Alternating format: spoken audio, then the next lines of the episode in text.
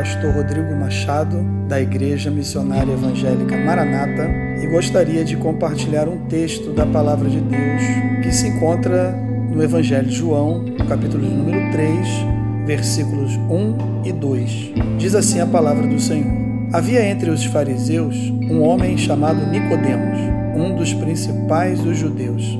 E este de noite foi ter com Jesus e lhe disse: Rabi, sabemos que és mestre, vindo da parte de Deus, porque ninguém pode fazer estes sinais que tu fazes se Deus não estiver com ele. Bom, esse texto aqui ele nos fala de um homem chamado Nicodemos, um doutor da lei, um fariseu, como o próprio texto nos relata, que tinha uma dúvida, mesmo com o seu conhecimento, sendo um doutor da lei, conhecendo a Torá, o Antigo Testamento, ele tem uma parte escura na sua mente, aonde geram dúvidas. E uma dessas dúvidas é em relação quem realmente era esse homem.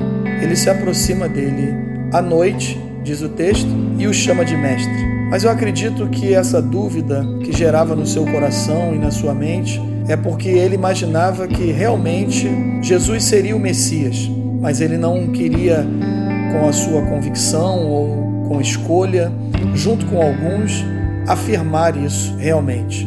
Mas ele faz algo interessante que eu queria compartilhar com você. Ele se aproxima de Jesus. E não importa o horário, o momento, o local, o importante é que ele se aproximou de Jesus. Eu queria compartilhar isso, o que Deus colocou no meu coração, dividindo com você os benefícios de quem se aproxima de Jesus. A primeira coisa que a gente pode aprender aqui nesse texto é que Jesus é alguém que nos ouve.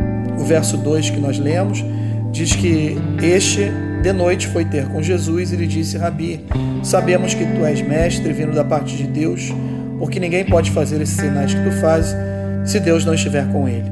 Ou seja, Jesus é alguém que nos ouve. Ele não ouve independente da circunstância ou do local. Ele nos ouve porque ele nos dá atenção.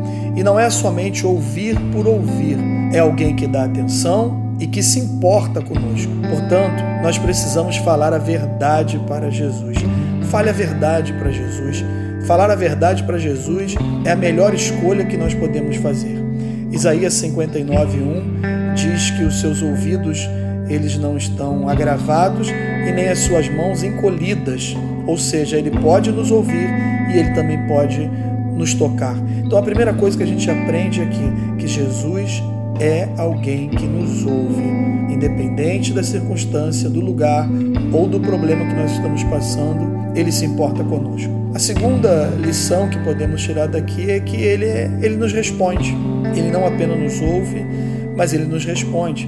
Versículo 3 diz: A isto respondeu Jesus: Em verdade, em verdade te digo que se alguém não nascer de novo, não pode ver o reino de Deus. Interessante que eh, Nicodemos vai com uma dúvida até Jesus, mas chega logo o elogiando. Mas essa dúvida Jesus responde de uma outra maneira. A dúvida que ele tinha era em relação à vida eterna, mas Jesus o respondeu. Isso nos ensina que ele fala conosco.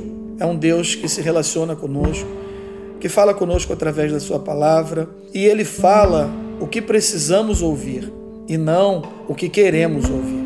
O novo nascimento em Cristo muda a nossa visão. Nós precisamos ter o olhar de Jesus. E que olhar é esse, pastor? Que olhar é o olhar de Jesus? Para ter o olhar de Jesus, nós precisamos nascer de novo todos os dias, pois Jesus sempre quer nos mostrar as coisas de outra forma. Então ele é um Deus que nos responde, é alguém que nos ouve, mas também nos responde. A terceira lição que a gente tira desse texto é que quando estamos, não estamos entendendo nada, Ele está agindo em nosso favor. E quantas vezes passamos por algumas coisas nas nossas vidas aonde nós não conseguimos entender o agir de Deus, não conseguimos entender alguns processos, algumas circunstâncias. Mas o verso 4 diz: Perguntou-lhe Nicodemos: Como um homem pode nascer sendo velho? Pode porventura voltar ao ventre materno e nascer segunda vez? Quando ele não estava entendendo nada, ele não estava conseguindo entender aquilo que Jesus estava falando com ele. É assim que nós aprendemos mais uma lição: que quando nós não estamos entendendo nada, Ele está agindo em nosso favor. Independente do que estamos vivendo, Deus sempre tem o melhor. Sem um novo nascimento, uma pessoa não consegue entender e nem compreender o reino de Deus. Estamos às vezes presos e preocupados com as coisas terrenas, enquanto Deus quer nos ensinar as espirituais. Jesus estava trabalhando e o Espírito Santo convencendo, e Nicodemos não percebia que estava diante da maior bênção de Deus. O quarto ensinamento para a gente finalizar é que nós deixamos de ser religiosos para sermos espirituais. O verso 6 diz: O que é nascido da carne é carne, e o que é nascido do espírito é espírito. Existem dois nascimentos: o primeiro, o carnal, e depois o espiritual. Às vezes somos como Nicodemos, participamos de ministérios, programações na igreja, confraternizações entre os irmãos, falamos como crentes, nos vestimos como crentes, temos conhecimento da palavra, até ensinamos, pregamos e evangelizamos. Mas será que nós nascemos de novo? O novo nascimento é espiritual. É esse que vai valer para Deus, pois esse novo nascimento cria no coração um relacionamento com o Pai. Se não cremos e temos dificuldade de obedecer às coisas terrenas, como vamos obedecer às coisas celestiais? O religioso está sempre querendo ser servido por Deus, mas o espiritual, aquele que teve um novo nascimento, ele é diferente. Ele está sempre querendo servir a Deus. Eu quero concluir dizendo que o maior benefício que alcançamos é quando nos aproximamos de Jesus, porque recebemos a nossa salvação. Efésios 2, 8. Pela graça sois salvos mediante a fé. Eu quero fazer uma oração pela sua vida nesse momento. Senhor Jesus, nós queremos te agradecer pela tua palavra, te pedimos, ó Deus, que o Senhor continue falando conosco e que nós possamos nos aproximar cada vez mais de ti, para que venhamos receber os benefícios que só o Senhor pode nos dar.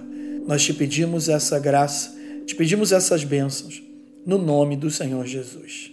Amém.